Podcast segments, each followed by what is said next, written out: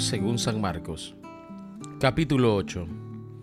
Un día en que de nuevo se había juntado mucha gente y no tenían nada que comer, Jesús llamó a sus discípulos y les dijo, Siento compasión de esta gente, porque ya hace tres días que están aquí conmigo y no tienen nada que comer. Y si los mando sin comer a sus casas, pueden desmayarse por el camino, porque algunos han venido de lejos.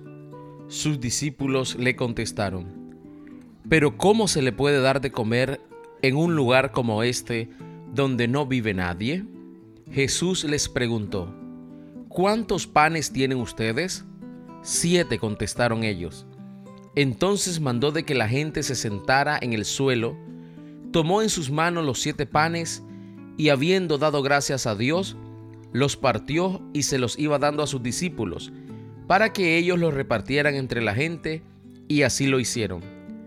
Tenían también unos cuantos pescaditos. Jesús pronunció sobre ellos la bendición y también mandó a repartirlos. Todos comieron hasta quedar satisfechos y recogieron los pedazos sobrantes en siete canastas. Los que comieron eran cerca de cuatro mil. Luego Jesús los despidió subió a la barca con sus discípulos y se fue a la región de Dalmanuta. Llegaron los fariseos y comenzaron a discutir con Jesús, y para tenderle una trampa le pidieron que hiciera alguna señal milagrosa, que probara que él venía de parte de Dios. Jesús suspiró profundamente y dijo, ¿Por qué pide esta gente una señal milagrosa? Les aseguro que no se dará ninguna señal entonces los dejó y volviendo a entrar en la barca se fue al otro lado del lago. Se habían olvidado de llevar algo de comer y solamente tenían un pan en la barca. Jesús les advirtió, miren, cuídense de la levadura de los fariseos y de la levadura de Herodes. Los discípulos comentaban entre sí que no tenían pan. Jesús se dio cuenta y les dijo, ¿por qué dicen que no tienen pan? Todavía no entienden ni se dan cuenta? ¿Tienen tan cerrado el entendimiento? ¿Tienen ojos y no pueden ver? ¿Oídos y no oyen? ¿No se acuerdan? Cuando repartí los cinco panes entre los cinco mil hombres, ¿cuántas canastas llenas de pedazos recogieron? Ellos contestaron, doce. Y cuando repartí los siete panes entre cuatro mil, ¿cuántas canastas llenas recogieron? Contestaron siete. Entonces les dijo, ¿todavía no entienden? Después llegaron a Bethsaida y llevaron un ciego a Jesús y le rogaron que lo tocara. Jesús tomó de la mano al ciego y lo sacó fuera del pueblo. Le mojó los ojos con saliva, puso las manos sobre él y le preguntó si podía ver algo. El ciego comenzó a ver y dijo, Veo a los hombres, me parecen como árboles que andan. Jesús le puso otra vez las manos sobre los ojos y el hombre miró con atención y quedó sano. Ya todo lo veía claramente.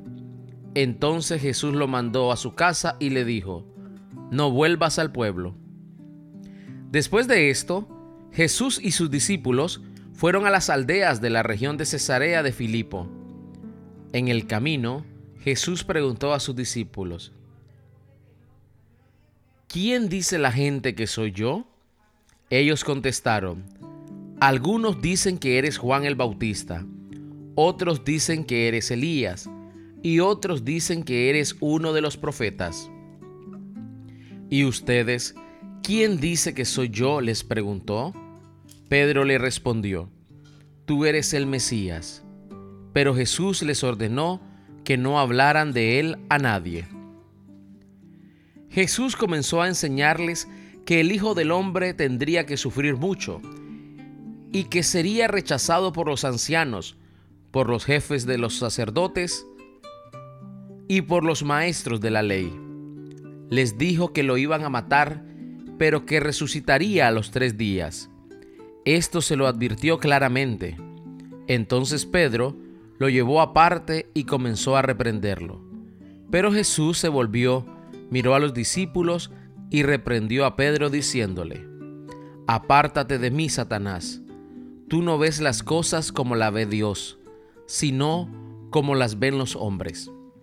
Luego Jesús llamó a sus discípulos y a la gente y dijo, Si alguno quiere ser discípulo mío, olvídese de sí mismo, cargue con su cruz y sígame.